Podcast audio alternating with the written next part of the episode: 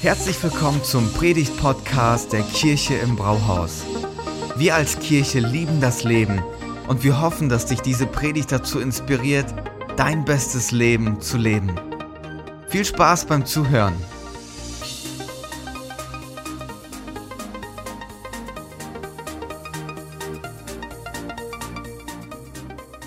Einen wunderschönen guten Morgen.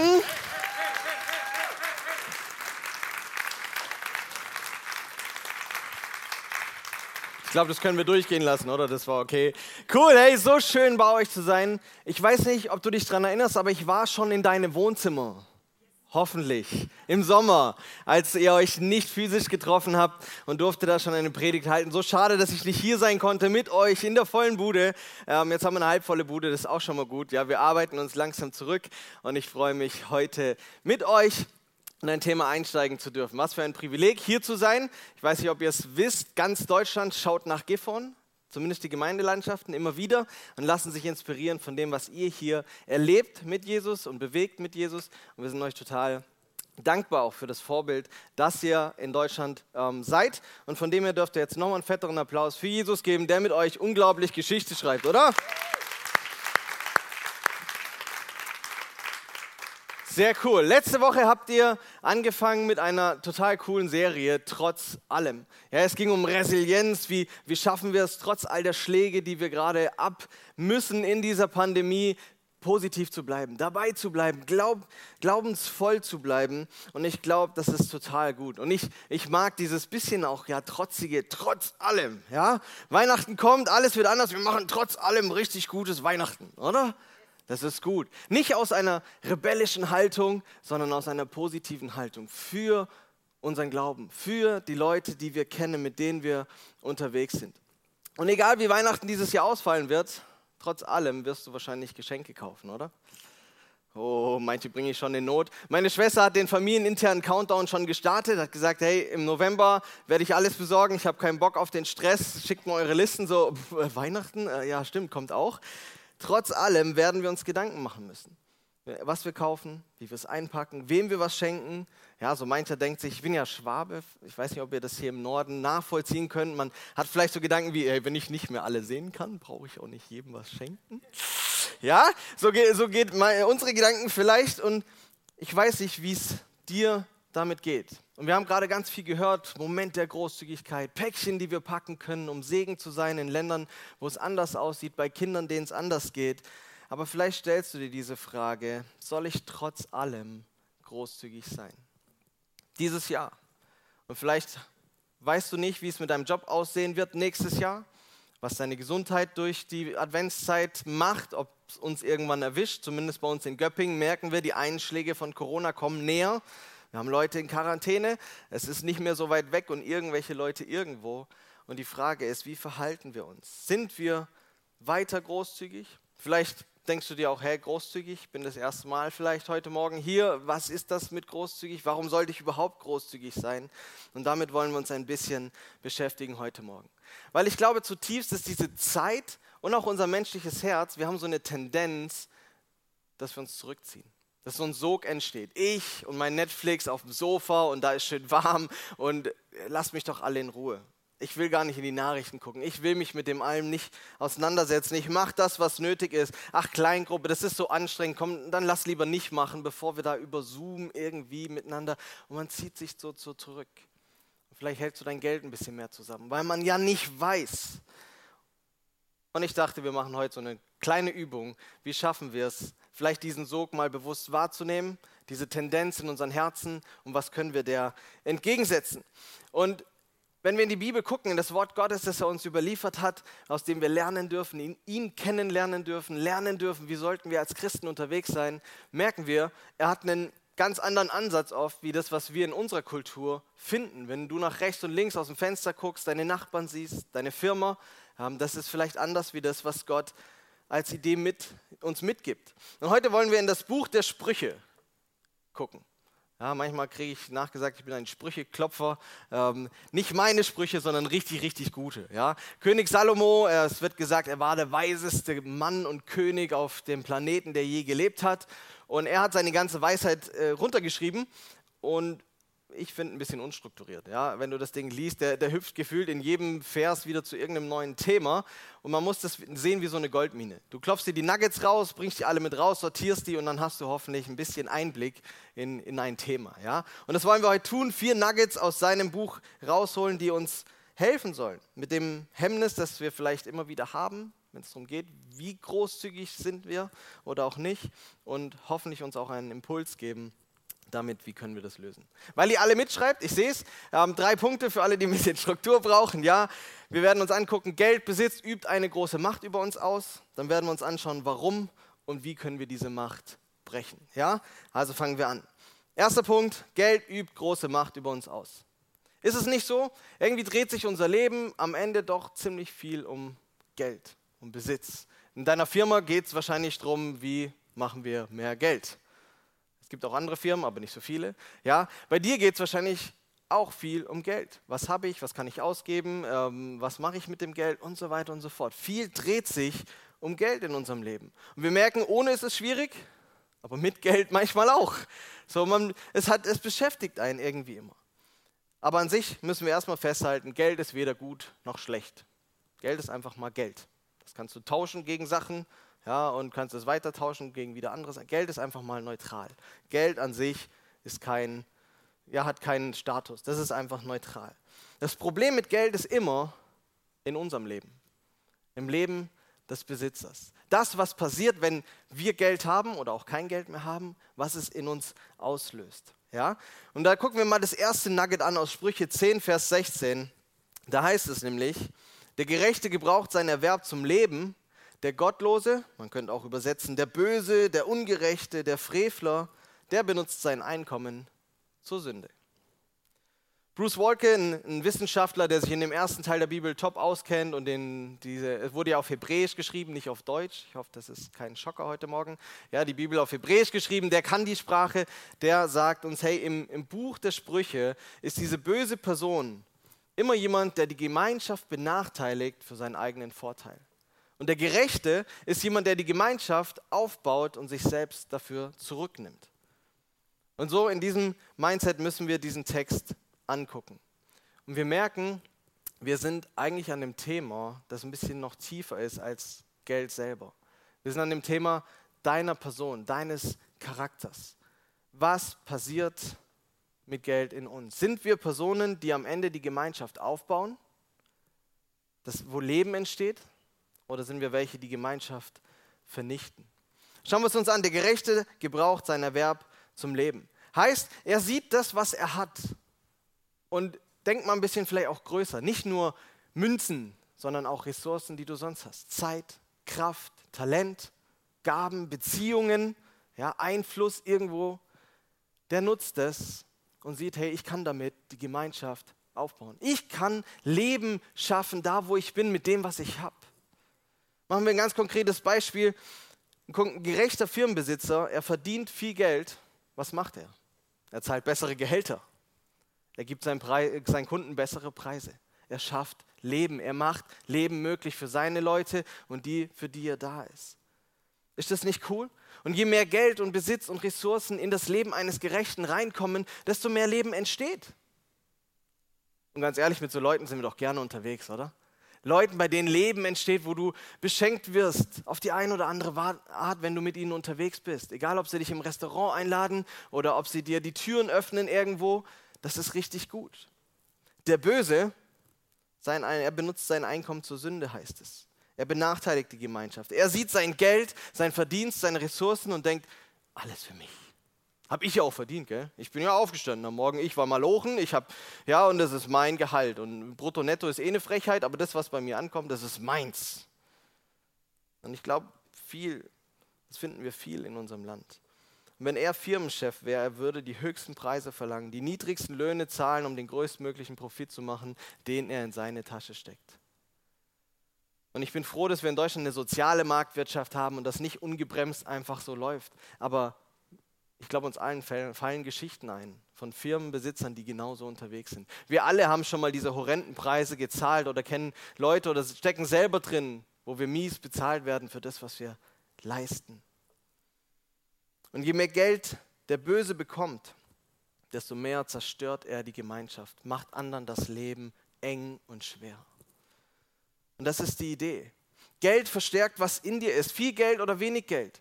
Die Bibel predigt weder ein Armutsideal noch, äh, ja, folge Jesus und dein Leben wird finanziell in alle ja, exotischen Träume wachsen, die du dir vorstellen kannst. Überhaupt nicht. Finden wir beides nicht. Geld bringt aber heraus, was in dir ist. Es ist, es, es ist ein Verstärker. Und diese Versuchung, nicht großzügig unterwegs zu sein, ich glaube, die haben wir alle an der einen oder anderen Stelle. Dann versuchen wir es zu kompensieren. Ja, ja, wir geben in die Kirche viel Geld, aber mitarbeiten, oh, lieber nicht. Ja, keine Zeit. Ja, ja, ich, ich, ich mache dir den Kontakt, aber Zeit für ein gutes Gespräch habe ich nicht. Da haben wir alle unsere Kämpfe. Und Geld, es hat die Versuchung, dass wir unehrlich werden. Da werden wir heute nicht so viel drauf eingehen. Es hat die Versuchung, dass es uns beschäftigt. Hast du schon mal zusammengerechnet, wie viele Stunden in der Woche du damit beschäftigt bist, Geld zu verdienen, dein Geld zu verwalten? Was mache ich? Aktien, Fonds, bla, irgendwelche Verträge und dein Geld wieder auszugeben.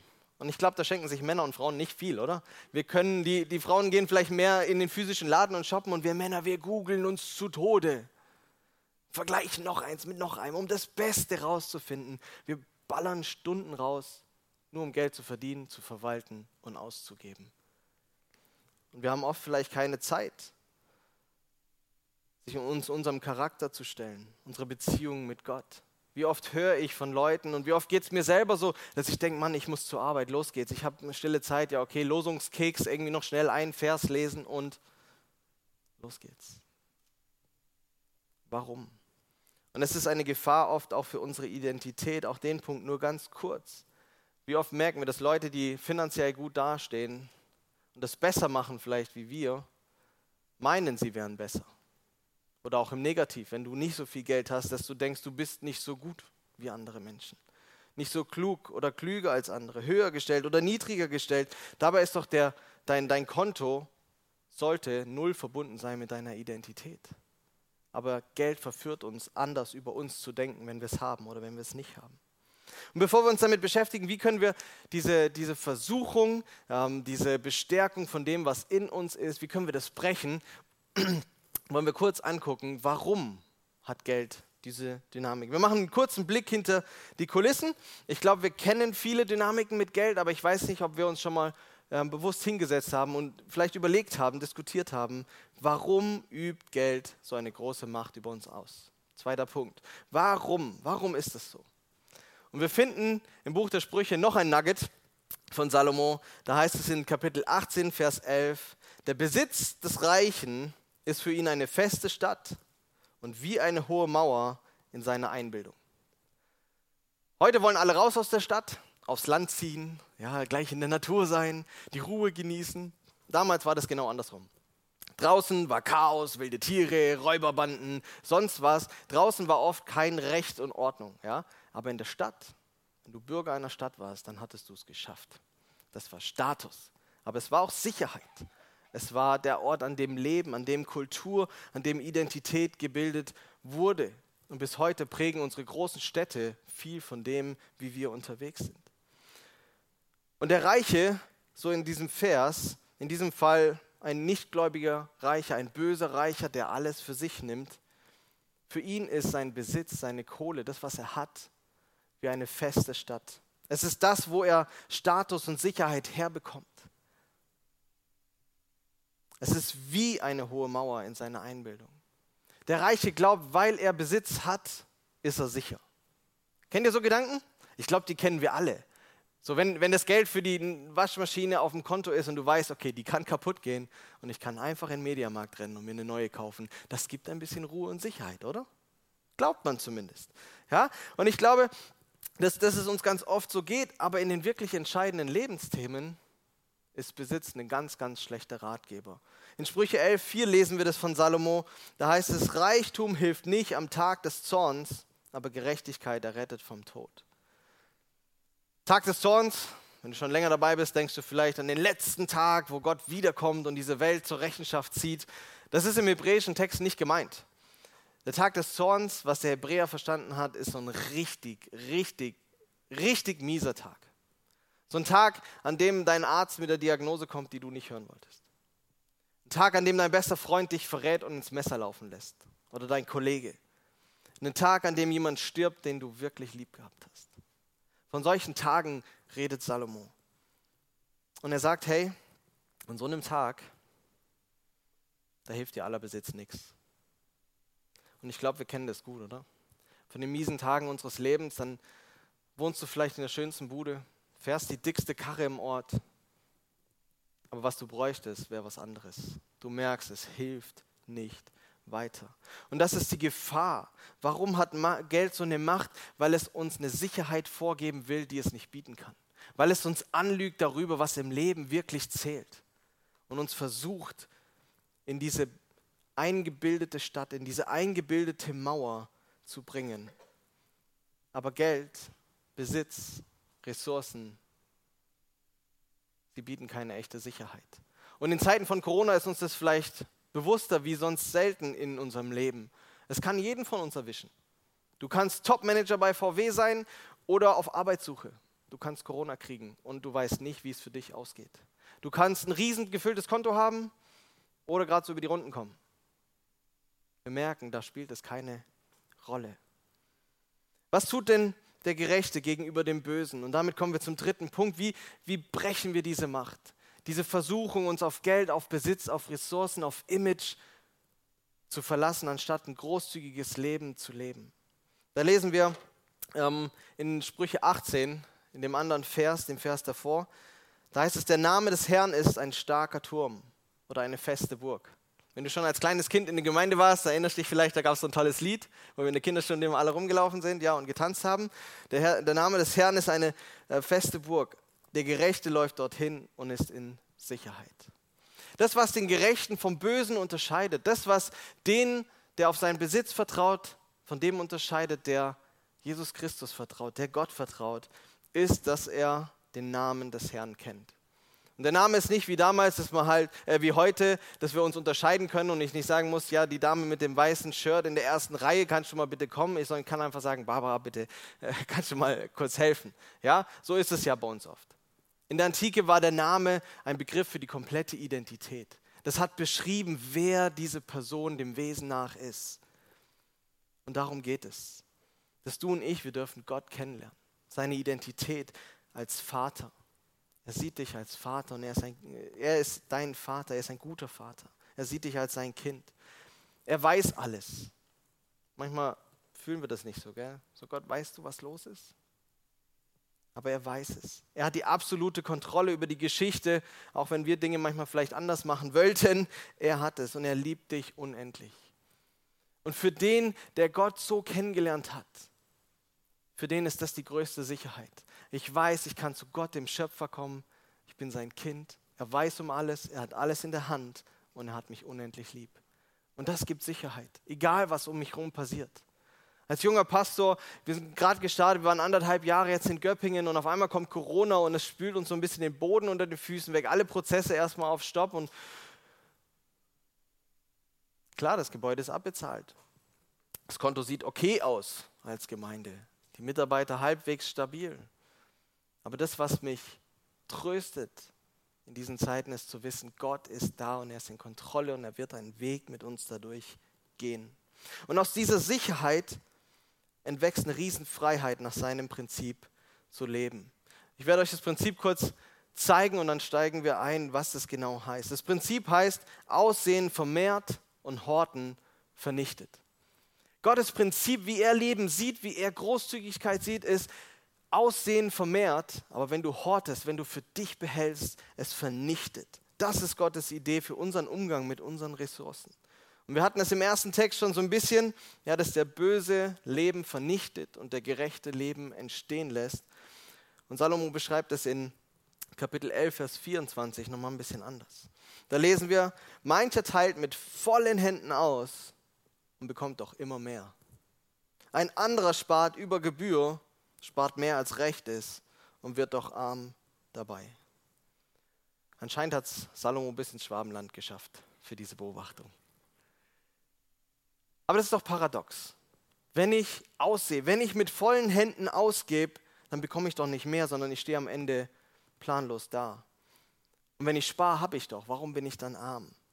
Die Idee dahinter ist eine landwirtschaftliche Metapher von dem Bauern, der rausgeht und aussieht. Und ich habe euch bestimmt von einem guten Gifhorner Bäcker ein wunderschönes Brot, ganz Corona-konform eingepackt, mitgebracht. Und ich hoffe, das hilft dir, diese Message ein bisschen zu verankern mit einem Bild.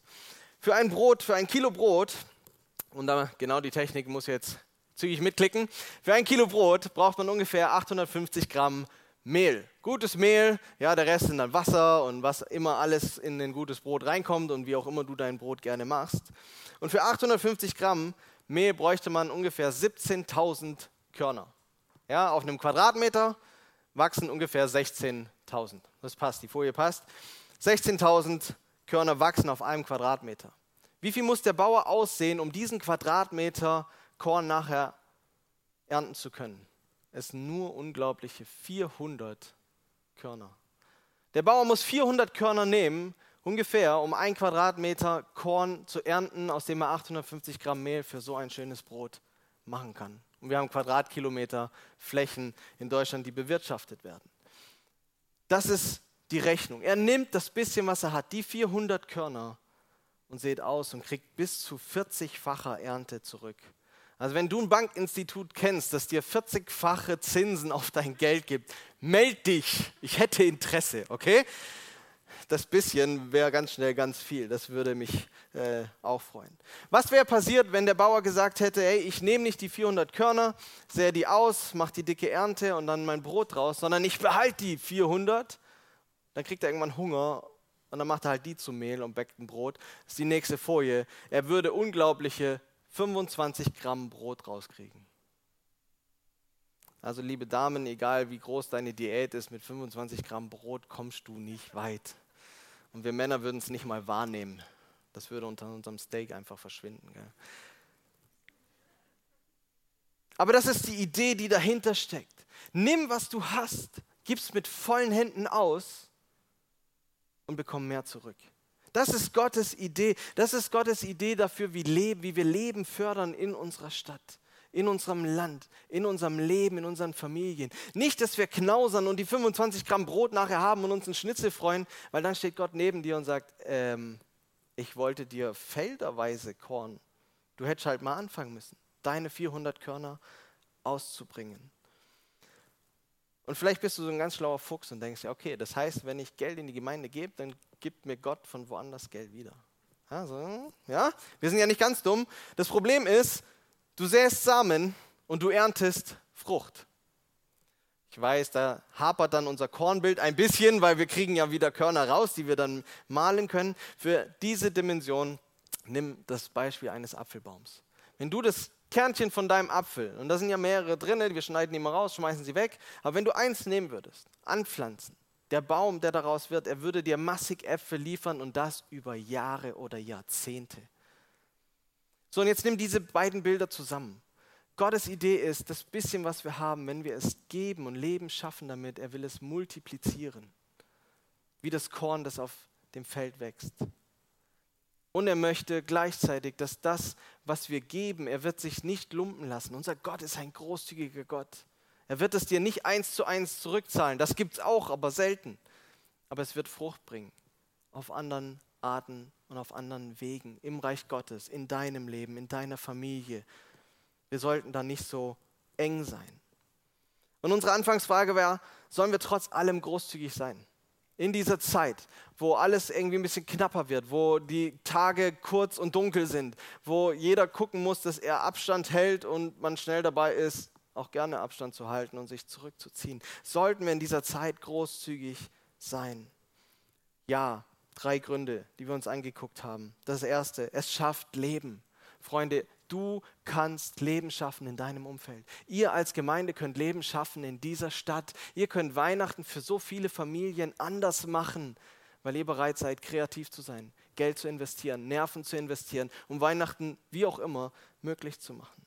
Das Zweite ist, es macht dich frei von falscher Sicherheit. Glaub ja nicht, weil du ein tolles Haus hast, ein dickes Auto, ein gut gefülltes Konto, dass dein Leben in irgendeiner Art wirklich sicher wäre. Denk um. Lasst uns großzügig sein, weil wir wissen, wir sind nackt auf diese Erde gekommen und wir gehen wieder nackt Und dazwischen gilt es, so viel Tolles zu erleben und zu machen, aber nicht ein dickes Konto zu füllen, von dem keiner was hat. Und der dritte Punkt ist, es bringt Frucht in deinem Leben. Und Gott möchte, dass dein Leben Frucht bringt. Und er möchte dir Gutes tun. Gott hat diese Welt so angelegt. Aber unser Herz, unsere Umwelt, sie will uns oft anlügen und uns was anderes als wahres Leben verkaufen, damit wir wie Dagobert Duck irgendwann alleine auf unserem Geldhaufen sitzen und keine Freunde mehr haben. Wenn wir das Prinzip verstanden haben, dann geht es darum, dass wir Schritte machen.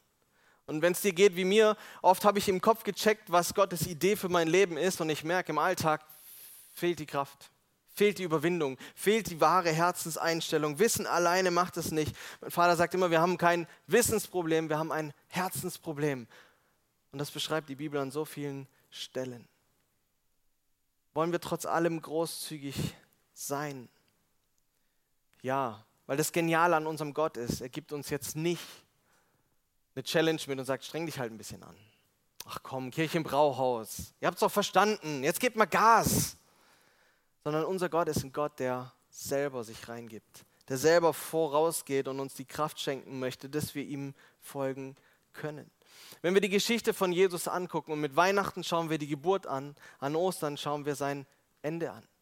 Er hat sich selber ausgesät. Jesus, er hat alles verlassen.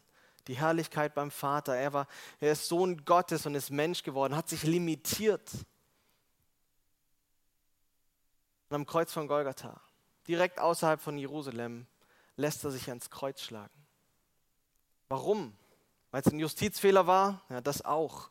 Aber im vollen Bewusstsein. Er hätte die Engel holen können, die hätten ihn rausgeschlagen. Ähm, und der Wahlsieg, ja, der wäre unproblematisch gewesen, der wäre klar gewesen. Aber Jesus sieht dich, hat dich vor Augen gehabt und hat gesagt, ich gehe an dieses Kreuz. Ich gebe mein Leben hin. Ich sehe es aus für dich. Und er tauscht so sein perfektes Leben in der Bestimmung dessen, was Gott für uns Menschen vorgesehen hat. Ohne Fehler, ohne Schuld, ohne Virus in seinem Herzen. Das gibt er hin, damit du und ich in Beziehung zu diesem Gott kommen können. Das ist die Einladung Gottes, die jeden Tag neu steht. Vertrau mir dein Leben an. Ich habe es ausgesät, damit Millionen von Menschen zurück in die Beziehung mit Gott kommen können, ihrer eigentlichen Bestimmung folgen. Und durch seinen Heiligen Geist, der dann an Pfingsten kommt, die Kraft Gottes, die in uns einzieht, wenn wir unser Leben in, unter seine Herrschaft stellen, die verändert uns. Leute, Christsein ist nicht ein ähm, Battle davon, wer gibt am meisten Spenden, wer lebt jetzt am großzügigsten und ihr steht nachher mit Abstand zusammen und, und ja, bettelt euch mit den Zahlen, sondern es geht darum, dass der Geist Gottes in unserem Herzen es verändert, Stück für Stück für Stück, ein Leben lang. Dass wir unseren nächsten Schritt gehen. Und vielleicht ist dein Thema von Großzügigkeit Geld, aber vielleicht ist es auch Zeit oder Kraft, Beziehung, wo immer du gesegnet bist mit Dingen von Gott. Und die Einladung an dich steht, wenn du noch am Suchen bist, wer dieser Gott genau ist, dann lad ihn ein. Stell dich mir vor als dieser Vater, der alles weiß, der in Kontrolle ist und der es gut mit mir meint, der mich liebt. Und wenn du eine Entscheidung treffen willst, hey, dann ist heute dein Tag. Wir wissen nicht, ob wir morgen noch leben. Wir gehen davon aus, aber wissen tun wir es nicht. Und lad Jesus ein, dass er der Herr in deinem Leben ist, der Chef, der dich in diese Richtung prägt, die gesund ist, die Leben schafft in dir. Und wenn du Jesus nachfolgst, dann mache ich dir Mut. Frag doch in dieser beginnenden Herbst-, Weihnachts-, Adventszeit, was ist mein nächster Schritt in Sachen Großzügigkeit? Gott, wo willst du in meinem Leben Frucht bringen? Wo willst du das, was ich habe, vermehren? Zeig es mir. Veränder mein Herz. Schenk mir Leidenschaft dafür und lass mich diesen Schritt gehen. Keiner von uns hatte verdient, dass Jesus sich aussät, damit in unserem Leben Frucht entsteht. Aber er hat es getan, weil er uns liebt. Und diese Einladung steht. Und jetzt stell dir, stell dir mal einen Moment vor, wenn du so ein Träumer bist, mach vielleicht die Augen zu. Stell dir vor, dieses Weihnachten, diese Herbstzeit wäre für deine Kollegen und deine Freunde und dein Umfeld anders, weil du sagst, trotz allem lebe ich großzügig.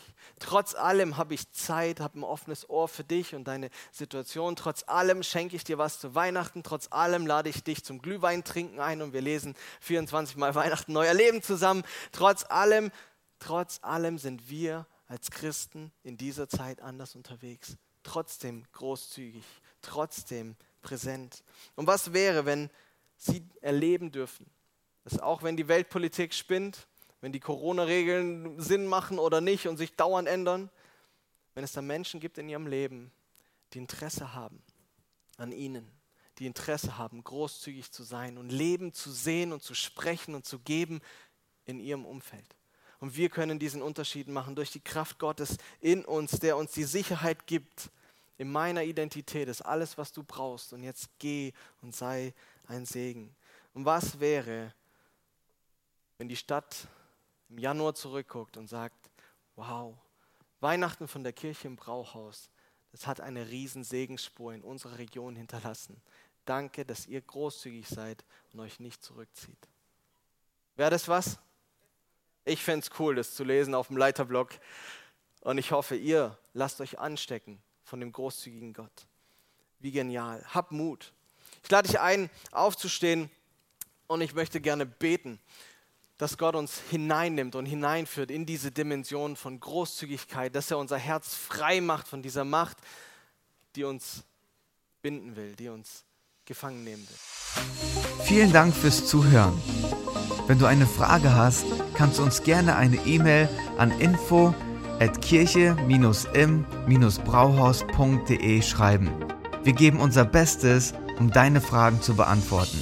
Bis zum nächsten Mal beim Predigt-Podcast der Kirche im Brauhaus.